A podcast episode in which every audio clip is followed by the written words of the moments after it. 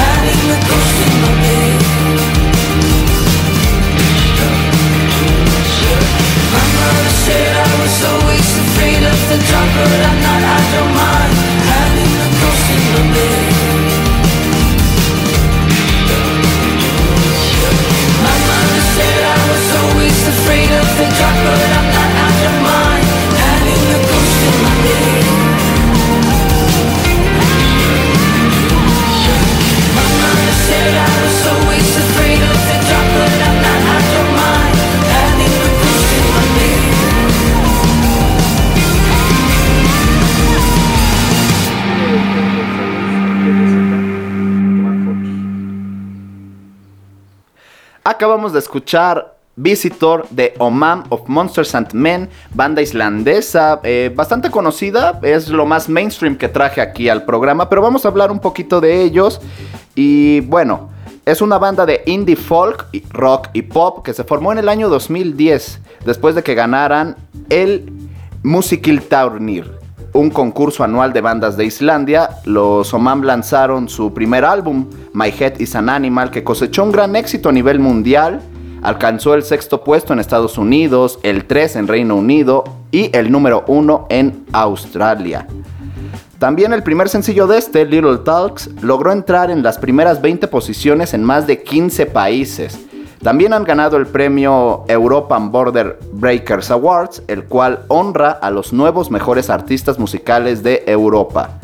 Visitor fue un adelanto de un nuevo material que estaba previsto para este año, con motivo de celebrar el décimo aniversario de la banda.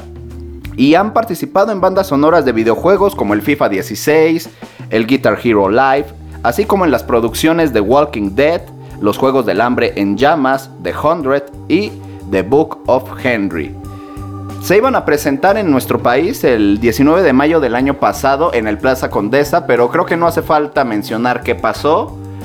Eh, desafortunadamente cancelaron la gira. También iban a presentar temas de su nuevo álbum Fever Dream. Y pues bueno, el mundo se quedó con las ganas de ver a los chicos. Aunque ya habían venido por primera vez a nuestro país en el Vive Latino del 2016. El escenario principal, después de Cultura Profética, eh, seguían ellos, después Café Tacuba y cerraba de Prodigy.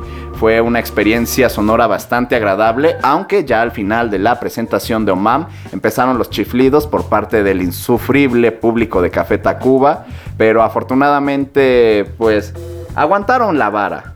Aguantaron la vara y digo, la música de Omam es muy tranquila, es bastante agradable, los vestuarios de los chicos son algo increíble y tuvieron una buena recepción por parte del público y pues nos quedamos con ganas de más. De hecho, siempre que escucho a Mam me acuerdo de ese Vive porque al lado de mí llegaron dos gemelas, eh, dos gemelas blancas, pelo chino, rubio, bonitas, pero con acné. Eh, y fue muy, era muy raro porque el Omam tiene un video eh, de su canción Wolves Without Teeth en el cual precisamente salen dos gemelas y yo se los juro que eran iguales, pero sin acné. Y fue, fue una experiencia bastante agradable encontrarme con esas dos chicas y pues bueno, ojalá si reagendan la visita a nuestro país, pues me las, me las pueda volver a encontrar. También eh, vale la pena mencionar que lamentablemente no todo fue bonito en esta semana, hay noticias bastante feas y partimos de que el día de hoy desafortunadamente falleció Sete, quien fuera baterista de Six Million Dollar Weirdo, Abominables y Kill the TV. Eh, Sete falleció a causa de cáncer, eh, lo cual pues pega bastante eh, a la familia de todos estos grupos, a quienes compartieron escenarios con ella. Una gran mujer, una gran baterista y pues nuestras condolencias y respeto a su familia, amigos y conocidos. También desafortunadamente hay que mencionar la muerte de otras dos personas y me refiero a Richard Donner y José Manuel Zamacona. El primero, un veterano productor y director cinematográfico, y entre su amplia filmografía encontramos La Profecía del año 1976, dos años después Superman, protagonizada por Christopher Reeve, y que recaudó más de 300 millones de dólares en las taquillas de todo el mundo, más del quíntuple de su presupuesto de 55 millones. En palabras de Richard Feige, presidente de Marvel, durante un homenaje a Donner organizado en 2017 por la Academia de Cine, dijo, y cito, su Superman es el arquetipo de las películas actuales de superhéroes. Seguiremos tratando de alcanzar el listón que dejó entonces. También dirigió Los Goonies, Maverick y Asesinos, una pérdida bastante fuerte para el cine. Por su parte, Samacona fue el líder de la agrupación Los Yonix, banda de música grupera fundada en la década de los 70, originarios de San Luis Pedro Guerrero, quienes consiguieron gran popularidad por éxitos como Títere, Ni tu amigo ni tu amante y por supuesto Palabras tristes. Eh, ya tenía las dos vacunas contra coronavirus, pero las secuelas que le dejó en los pulmones eh, terminó con su vida, desafortunada pérdida para la música de nuestro país y también para la industria del cine. Así que es pues bastante triste todo lo que ha pasado. Pero bueno, desafortunadamente nos tenemos que ir con una canción bastante larga, bastante diferente a lo que venimos oyendo. Esto es Obnoxiously Sexual de Goose Goose, algo de electrónica.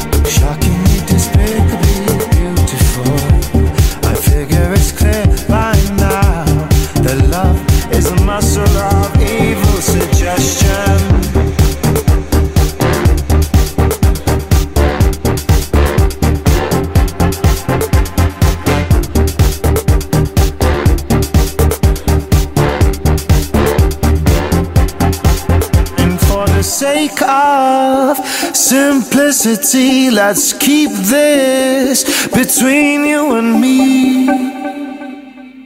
Obnoxiously sexual.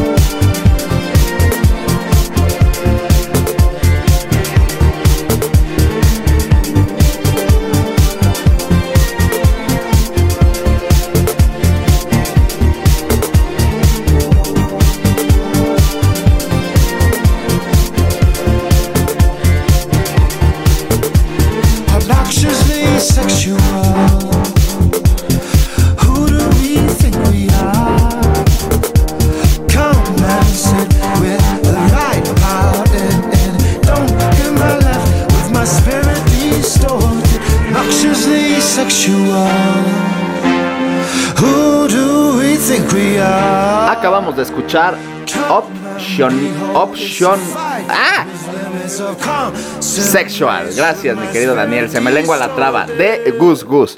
Y este es un proyecto de música electrónica de 1995, originario de Reykjavik, la capital de Islandia.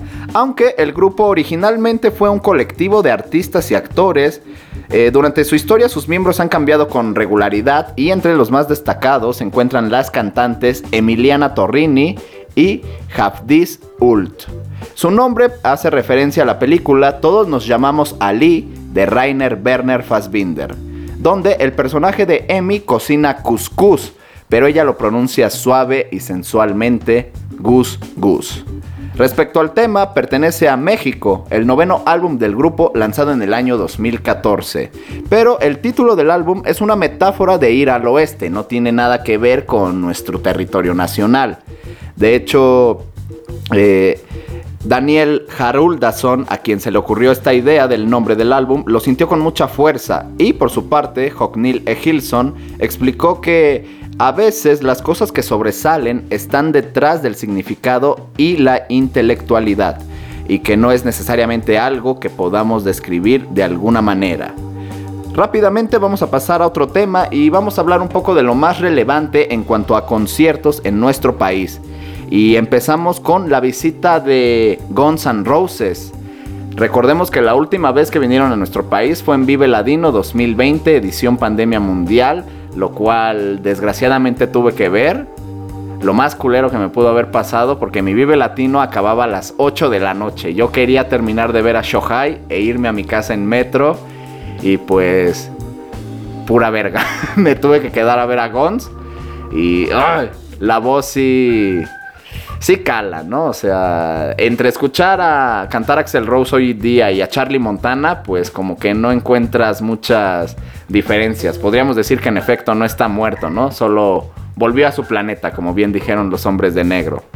Pero bueno, las presentaciones forman parte de la gira We're Back. Estamos de vuelta y se van a llevar a cabo el 7 de octubre en Guadalajara, Jalisco, en el estadio Akron, el 9 de octubre en el recinto Exmatcuil en Mérida, Yucatán y el 12 de octubre en Monterrey, Nuevo León en el estadio de béisbol de los Sultanes. La preventa inició el 7 de julio, o sea ayer, y la venta al público en general de la ciudad, no, esto no es ciudad, perdón, de Jalisco y la de Nuevo León, no, y la de Yucatán va a estar disponible a partir del 9 de este mes, mientras que para Nuevo León va a ser el día 15. Curioso que no vengan aquí al DF, pero pues ya veremos los exorbitantes precios que cobrarán. Vale la pena mencionar que todos estos conciertos van a ser pues respetando los protocolos de sana distancia e impuestos por las autoridades locales, las autoridades mundiales, no sabemos, pero el punto es que pues fácil si van a pagar unos... ¿Qué será bueno, Rafa? ¿10 mil pesos? Más o menos. Más o menos, como mínimo. Y eso en zona General. zona general, ¿no? Así que pues prepárese si a usted le gusta Guns N' Roses. También les voy a compartir los precios, ya salieron desde hace unos días los precios para el concierto de los Foo Fighters, que va a ser el 10 de noviembre del 2021, acompañados de las chicas de The Warning y Kills Birds. Así que vamos a empezar. La zona general A, como todos sabemos, la más cercana al escenario, va a costar el boleto 1980 pechereques. General B, 980 pechereques. Y vamos a empezar con las gradas. Esta distribución está un poquito extraña. Empezamos con el lado izquierdo del Foro Sol. Solamente van a habilitar del lado derecho, del lado izquierdo, perdón, las, eh, las gradas de abajo. Y empezamos con la más cercana al escenario hasta la más lejana. El verde A va a costar 2.480 pesos. Las gradas de abajo más cercanas al escenario. Continuamos con la zona verde B, 1.380 pesos. Y finalmente la zona verde C, la más lejana, casi para llegar a- al metro velódromo, 680 pesos. Ahora nos vamos del lado derecho y en el lado derecho van a habilitar las gradas eh, de la parte superior, no van a estar las inferiores habilitadas. La zona más cercana, naranja A, 1880 pesos. Naranja B, 980 pesos. Y naranja C, el precio más humilde del mercado, 480 pesos el boleto. Hay nada más el dato por si quieren. Realmente los precios, al menos del general, no se me hace tan manchado. 1980 creo que está bien, si hubiera pandemia o no. Pero el problema de estos precios no, no es este, sino que realmente... No, aparte de la ubicación, güey, que realmente no son los precios finales. Todavía falta el cargo de Ticketmaster sobre estos precios que ya les compartí. Ant- Antes de pandemia, ¿cuánto es lo más que has gastado en un boleto, en un tiquete? Los de Gorilas en ¿Cuánto el fue? cierre de la gira Now Now Tour, creo que fueron eh, 1900. Creo que igual el precio ahorita general de Foo Fighters, 1900 Pero- 1900 o 2000 pesos ya sin cargo. Mm. Porque yo lo. Ah, no. Ese obviamente me lo compró mi jefe con su tarjeta, pero pues ya ahí pagas diferencia, etcétera, Sí. etcétera. Ahí no hay pedo del cargo, ¿no? Yo, yo creo que... Pero creo que 1900, 2000 ha sido lo más. Pero pues es Gorilas y digo, sí, Sí. sí, lo valió, güey. No, pues también los full lo valen. Pero sí, yo creo que todo el mundo va a aprovechar las promociones y preventas, ¿no? De, de este banco con Ocesa para someterlo a meses todo, ¿no? A mes interesante. Ah, sí, también eso. Está a 3, 6 y 9 meses, como ya sabemos, con City Banamex, si no me equivoco. Pero pues sobre este precio, más los 700 pesos del cargo, 500 o 200 variándole entre las distintas zonas, Sí, pues sí está, está bastante cariñoso. Sí, son los Fu y Dave Grohl es un chingón, pero pues ustedes piensen que vale más, ¿no? Si la experiencia de ver a los Fu o el tanque de oxígeno que van a necesitar para el contagio de coronavirus. Y precisamente hablando de esto, pues vale la pena mencionar pues cómo está la situación en nuestro país respecto al coronavirus. Y es que respecto a contagios, ayer se reportaron 8.507, la cifra más alta para un mismo día desde febrero. En México ya son 2.558.369 casos confirmados y muertes suman 234.192. Hay un incremento de, esta pandemia en un 22%, 23 ya casi, así que esto solo nos indica una cosa, que aunque las autoridades no lo digan, pero uno sabe que México y otros países del mundo ya están enfrentando su tercera oleada de pandemia. Así que pues síganse cuidando, es lo que decimos. Y pues no porque ya los hayan vacunado una vez, quiere decir que puedan salir sin cubrebocas. Tengan tantito respeto por los demás. Y pues a ver qué pasa. A ver qué pasa. Por mientras nos vamos a escuchar una canción bastante tranquila. Esto es de Emiliana Torrini, la canción de Gollum, Gollum Song, aquí en Radio Land.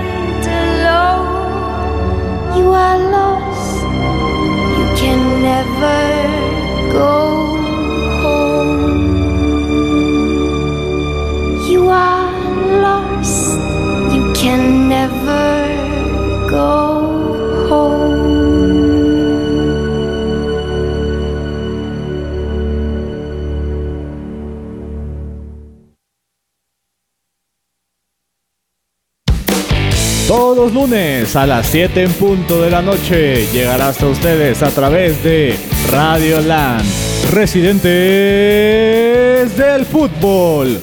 No se lo pierdan.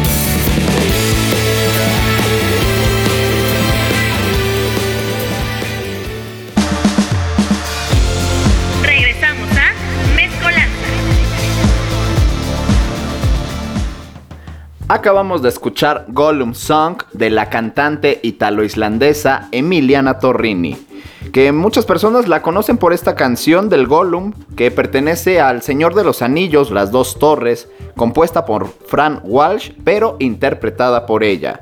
Howard Shore, el compositor de la banda sonora de la trilogía del Señor de los Anillos, incluyó fragmentos del que se escucha durante el prólogo de la Comunidad del Anillo, pues ambos mantenían una relación con la historia del anillo. A su vez, dicho tema tiene una parte más relajada y melancólica, como bien escuchamos, que refleja la personalidad buena del Gollum, mientras que la otra parte refleja una personalidad malvada, es más esquizofrénica en palabras del compositor.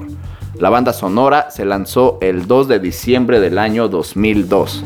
Hemos hablado bastante información de Islandia, creo que es el país del que he hablado más, ya hablamos de su idioma, de sus nombres, su territorio, su fútbol, pero vale la pena hablar de algo más reciente si a usted le está llamando la atención este país y no lo conoce tanto, pues les voy a recomendar una serie que la pueden encontrar en Netflix de nombre Katla, con K.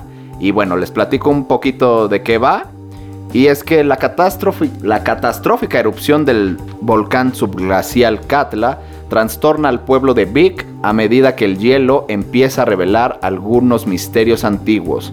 Podemos encontrar similitudes de esta serie con otras producciones como Dark o Glitch, eh, esta temática de viajes en el tiempo, paradojas, eh, resurrección de muertos, etcétera, etcétera. Pero esta es una serie que trata sobre cómo los seres humanos nos enfrentamos al dolor, a la pérdida, incluso cuando esta pérdida somos nosotros mismos y dejamos de ser lo que alguna vez fuimos, las cosas que sentimos y que muchas veces no compartimos con nadie. Es una experiencia oscura que vale la pena mirar y aprender qué es lo que realmente deseamos, qué queremos en verdad y sobre todo un recordatorio de que todos cargamos nuestra propia cruz, así como una mirada que demuestra lo pequeños y frágiles que somos ante la naturaleza. Muchas preguntas surgen a lo largo de los 8 episodios de duración de esta serie, de aproximadamente 46 minutos por episodio, como olvidar o aferrarse a lo que ya murió, amar u obsesión. Es una serie que vale mucho la pena ver, la fotografía es bastante hermosa, el desarrollo de los personajes es lento, pero si disfrutas de este tipo de series, vuelvo a mencionar, como Glitch o Dark, pues esta te va a gustar muchísimo más. Así que esto es algo más moderno para que disfruten de el país de Islandia. Y ahora bueno, pues no sé hasta el momento qué les ha parecido el programa, mi querido Rafita, Daniel. Pues como Islandia, frío, frío, frío y como el clima de la mañana del día de hoy. Como se encuentra ahorita Iztapalapa la Bella y distintas zonas del país, bastante frío, pero no el frío que obviamente viven los Islandeses. islandesesarios, pero pues ahí podemos encontrar una similitud. Toda la gente que está aquí en el Instagram Live, espero sus comentarios, qué les está pareciendo las propuestas musicales. Es un país pequeño, musicalmente tiene muchísimos géneros, pero lo que les quise traer era más que nada, pues algo clásico, algo más moderno. Eh, también obviamente vale la pena mencionar que este país es el tercero de Europa con más formaciones de grupos de metal. Pero no traje metal islandés porque a no ser que se cante en su idioma original, que no es lo que suele pasar, es en inglés, pues uno no encuentra esa diferencia de una banda de metal islandesa o alemana, noruega o sueca. Así que pues vale la pena mejor explorar otros géneros. ¿Algo que quieras mencionar, mi querido Daniel? Sí, eh, pues lo, lo acabo de decir, ¿no? Porque Him, The Rasmus, como que no sabemos de qué parte son, pero... Finlandia. Son, son de esos lugarcillos, ¿no? Son de esos lugarcillos, aunque ellos, todos los finlandeses son como aliens. Para mí son como en Scary Movie, que Michael Jackson era un alien. Para mí es igual en Finlandia. Porque las facciones de Yuri, el cantante de The Rasmus, son muy Ah, bueno, extrañas. Igual este Ville Valo también. No sé, para mí los finlandeses son aliens, no lo digo yo y yo creo que Maussan apoyaría esta teoría. Pero en lo que fuera del aire vamos a seguir hablando de aliens, Islandia, Iztapalapa. Vámonos con la siguiente canción. Esto es de Book, Autopilot, y lo estás escuchando en Mezcolanza a través de Radio Land.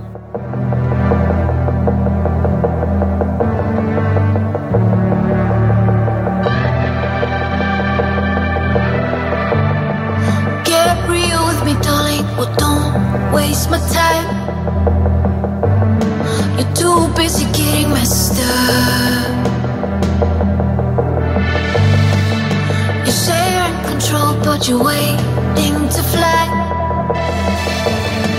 Yeah, and it's no secret.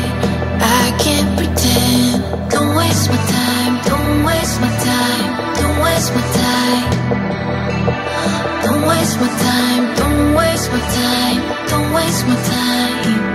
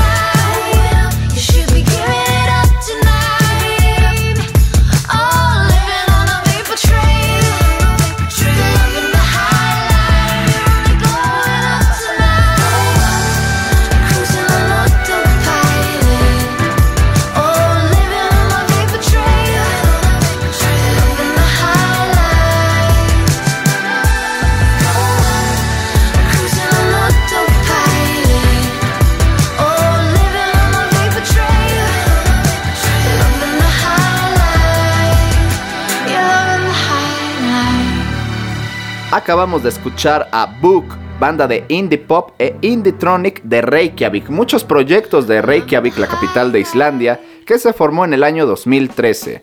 Esta canción es de su álbum In the Dark, que vio la luz en el 2019, aunque el videoclip se lanzó el 16 de agosto del 2018. Hemos escuchado propuestas bastante diferentes, aunque tranquilas. No hemos escuchado algo realmente duro, pero ha estado tranquilo el programa. Ha estado hasta fresa, lo podemos catalogar así si ustedes quieren.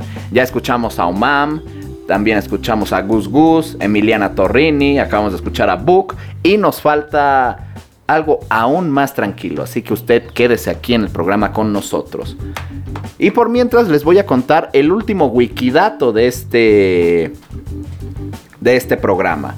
Y es que este país tan bello, con paisajes naturales tan épicos, que serían dignos de acompañarse de una canción de El Señor de los Anillos o de algo de Sabaton, Pues es que este país tiene históricamente, esto sí es verdad, el libro más oscuro, siniestro y hasta peligroso que se haya escrito. No es como el Necronomicon, que esto es una invención literaria de H.P. Lovecraft, pero este libro islandés de nombre Rutskina, o sea, piel roja en español, debido a la tapa, la, la cubierta del libro, que es color roja, este libro sí existió. También, eh, para que tengan más referencia, es como la clavícula de Salomón o, ah, ah, ah, o este tipo de libros, pues sí, que se les cataloga como peligrosos o que tocan temas pues bastante macabros, o el martillo de las brujas. Pero bueno, vamos a hablar un poquito del Rutskina. Es curioso que un libro así haya sido escrito nada más y nada menos que por un obispo católico cuyo nombre fue Gottskálk Nikulason, nacido en 1469 y nombrado obispo en 1496. Aunque su vida no seguía en absoluto los principios del cristianismo o catolicismo, ya que tenía dos amantes oficiales, con la primera tuvo dos hijos y con la segunda una niña. Se sabe que este fue un hombre ambicioso, cruel y manipulador, que empezó a interesarse por la brujería y la magia negra hasta convertir el interés en obsesión. Su intención, aunque quizá noble en un inicio, era vencer a Satanás, pero esto se fue trastornando hasta el hecho de querer esclavizarlo, así como a otros demonios del infierno católico cristiano. Tal vez lo que más asusta de este libro era el hecho del uso de nigromancia, que por si usted no lo sabe, es, eh, es la magia, los rituales mágicos hechos con cadáveres o con partes de cuerpos humanos para conseguir amuletos, artefactos o lograr abrir portales hacia otros parajes más allá de nuestro conocimiento. Puede que también fuera eh, el hecho de las descripciones grotescas y macabras, eh, de precisamente cómo llevar a cabo estos rituales, o incluso los tormentos inenarrables que llegó a narrar este libro si te equivocabas en algún paso. Este libro era un grimorio, que es precisamente este compendio de conocimientos mágicos para aquellos años, aunque realmente no sabemos si realmente exista o no la magia, yo nada más les presento este dato, usted decide si se queda con esta información o no, y se rumora que este libro, el Rutskina, eran todos los conocimientos de este obispo sobre magia negra, sobre brujería, pero enfocado precisamente a, a lo que es la, la vara más alta, ¿no? Querer esclavizar al mismísimo Satanás, ¿no? Todos normalmente al menos los interesados en temas de brujería normalmente quieren saber cómo conseguir pareja, cómo hacerle daño a otra persona, eh, cómo lograr tener dinero o a cambio de ciertas cosas, ¿no? Pero este libro realmente puso la vara pues muy alta en comparación a otros. Y bueno, también lo que forma parte del folclore islandés es precisamente la muerte de este pap, de este obispo. Y es que lo encontraron en 1520 eh, despedazado en su cabaña, muy lejos de Olar, que era el lugar donde vivía y donde estaba la sede pues religiosa más importante de Islandia. De hecho, en esta parte del país eh, todavía conservan todos estos documentos históricos y religiosos. Pero pues no, no sabemos qué pasó con el libro. Algunos cuentan que el sucesor de este obispo lo intentó quemar, pero el libro no ardió. Así que se rumora que enterraron al obispo junto con su libro en alguna tumba sin nombre del país islandés. Así que no, no sabemos más allá de esto, pero sabemos también hay fuentes que indican que este obispo se llegaba a transformar en lobo junto con sus aprendices para destrozar a sus enemigos. Se dice incluso que hubo un viajero que con tal de apoderarse del libro llegó a buscar entre tumbas y tumbas y no encontró absolutamente nada. Se rumora, como siempre, el folclore que llegó a través de cánticos y ritos, llegó a levantar a ciertos obispos de sus tumbas, pero después de una larga y yo me imagino que cansada labor, llegó a revivir a precisamente este obispo, Gottskálk, y lo enfrentó, pero no pudo obtener el libro y se rumora que el viajero desapareció en las profundidades del mar islandés. Se dice que el diablo lo arrastró hasta las profundidades del abismo. Una leyenda bastante interesante en un país bastante pequeño, el cual si despertara el interés en general, pues ya habría, habría bastante gente explorando, intentando encontrar este libro. Pero pues les presento aquí el dato, espero que les haya resultado interesante, perturbador y pues que se adentren en este tipo de conocimientos, no con finalidades malas, sino para aprender realmente de la creatividad humana o tal vez sí de, de los límites de nuestra maldad. Pero ahora, ya que pasamos lo perturbador, vámonos a escuchar la última canción de este programa. Esto es del compositor Olafur Arnalds y se llama Doria. Vamos a descansar un poco. Estás en Mezcolanza a través de Radio Land.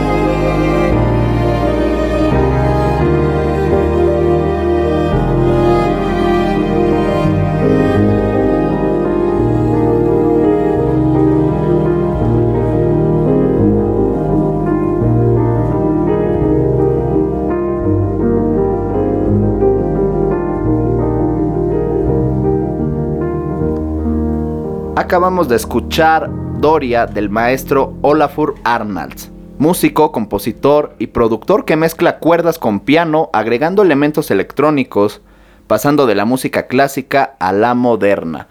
El tema más tranquilo que hemos escuchado a lo largo de este programa, bastante hermoso, bastante aceptable para este clima frío y lluvioso, hasta melancólico si usted es igual que yo. Pero un dato curioso de Olafur es que fue baterista en las bandas de hardcore metal Fighting Shit y Celestine, así como en otros grupos. Usted imagínese que está escuchando esta música clásica y que el que está tocando el piano hace 10 o 15 años fue baterista en bandas de hardcore y metal. Es algo muy extraño, pero esto es lo maravilloso de la música, lo maravilloso de abrir tu mente a escuchar nuevos géneros, que puede ser no sé, eh, el guitarrista de Metallica y tener un proyecto de cumbia, de salsa. Es lo bonito que se diversifican los géneros, te hacen madurar o te hacen ir para atrás, pero siempre hay que estar dispuestos a escuchar de todo. Respecto a este tema, pertenece al álbum Iceland Songs que se lanzó en el 2016. Y sobre este álbum hay que decir que Olafur viajó a lo largo de 7 semanas por 7 lugares muy diferentes de Islandia, uno por semana, para grabar una serie de nuevas composiciones. En cada lugar, Arnalds estuvo colaborando con artistas locales de la ciudad para crear y llevar a cabo una nueva canción. Cada artista tuvo su propia historia que contar y de manera individual contribuyó al proyecto. Ellos provienen de diferentes ámbitos musicales en sus lugares de origen, que van desde una vocalista de una banda de rock de fama mundial a un organista de una iglesia de un pueblo de 100 habitantes. Haciendo de este un proyecto diverso y en constante evolución, cada semana Arnolds publicó una pista de audio y videoclip oficial. Una belleza, realmente algo bastante bonito para disfrutar. Y pues desafortunadamente llegamos al final de este especial musical.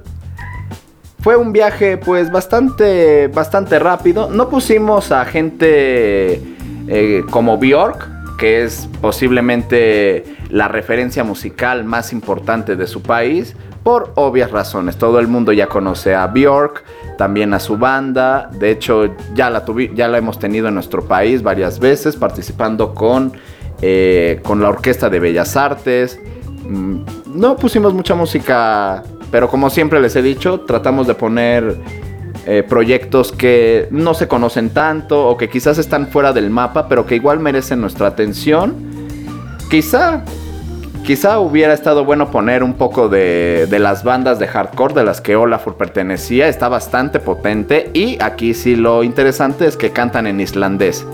Porque el hardcore en inglés, pues bueno, no notaríamos una diferencia de los proyectos de Olafur a Agnostic Front o no sé, Los Crudos, cualquier otra banda. Bastante bueno el programa. Realmente no, no sé qué más decir. Nos, nos acabamos todo un país europeo.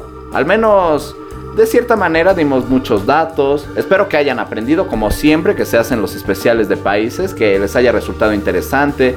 Que digan, bueno, pues musicalmente a lo mejor no me latió, pero me llama la atención la serie. Les vuelvo a repetir, su nombre es Katla y tiene similitudes con Glitch y Dark. Por si ustedes son, pues fanáticos de este tema de paradojas temporales, universos paralelos, etcétera, etcétera.